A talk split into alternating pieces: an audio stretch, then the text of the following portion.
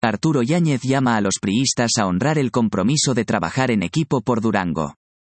El dirigente estatal del tricolor señaló que el siguiente paso es consolidar una plataforma político-electoral sólida y contundente que garantice continuar el desarrollo del Estado y el bienestar de las familias duranguenses. Hizo además un llamado a los priistas duranguenses para cerrar filas, porque antes que los colores partidistas, está Durango, y por ello no debemos dejar que los intereses de grupo o las aspiraciones personales, por legítimas que sean, estén por encima de este gran acuerdo con y por los duranguenses.